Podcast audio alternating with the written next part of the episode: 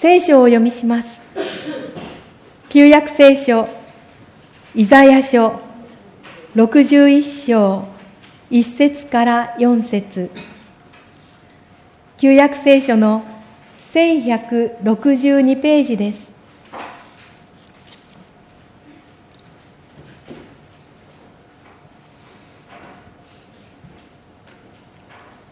イザヤ書61章1節から4節。主は私に油を注ぎ、主なる神の霊が私を捉えた。私を使わして貧しい人に良い知らせを伝えさせるために、打ち砕かれた心を包み、囚われ人には自由を、つながれている人には解放を告知させるために、主が恵みをお与えになる年、私たちの神が報復される日を告知して、嘆いている人々を慰め、シオンのゆえに嘆いている人々に、灰に変えて冠をかぶらせ、嘆きに変えて喜びの香油を、暗い心に変えて賛美の衣をまとわせるために。彼らは主が輝きを表すために植えられた正義の菓子の木と呼ばれる。彼らは常しえの廃墟を立て直し古い荒廃の跡を起こす。廃墟の町々世々の荒廃の跡を新しくする。新約聖書、ルカによる福音書、一章、五節から二十五節。新約聖書の九十九ページです。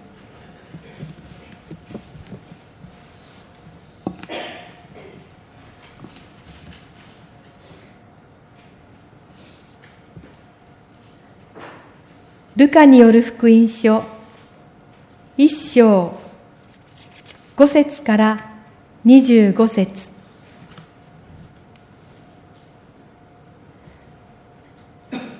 ユダヤの王ヘロデの時代アビア組の妻子にザカリアという人がいたその妻はアロン家の娘の一人で名をエリザベトと言った二人とも神の前に正しい人で主の掟と定めをすべて守り、火の打ちどころがなかった。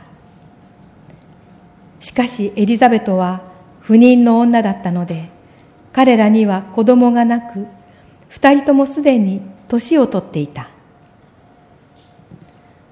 さて、ザカリアは自分の首が当番で、神の見前で祭司の務めをしていたとき、祭司職の引き去りによってくじを引いたところ、主の聖女に入って香を焚くことになった。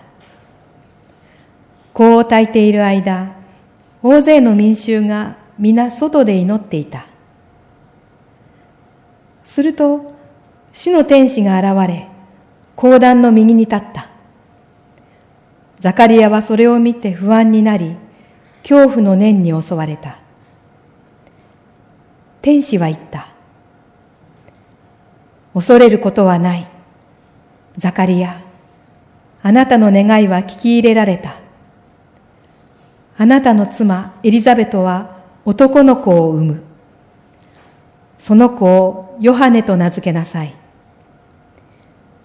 その子はあなたにとって喜びとなり、楽しみとなる。多くの人もその誕生を喜ぶ。彼は主の見舞いに偉大な人になり、葡萄酒や強い酒を飲まず、すでに母の胎にいる時から精霊に満たされていて、イスラエルの多くの子らをその神である主のもとに立ち返らせる。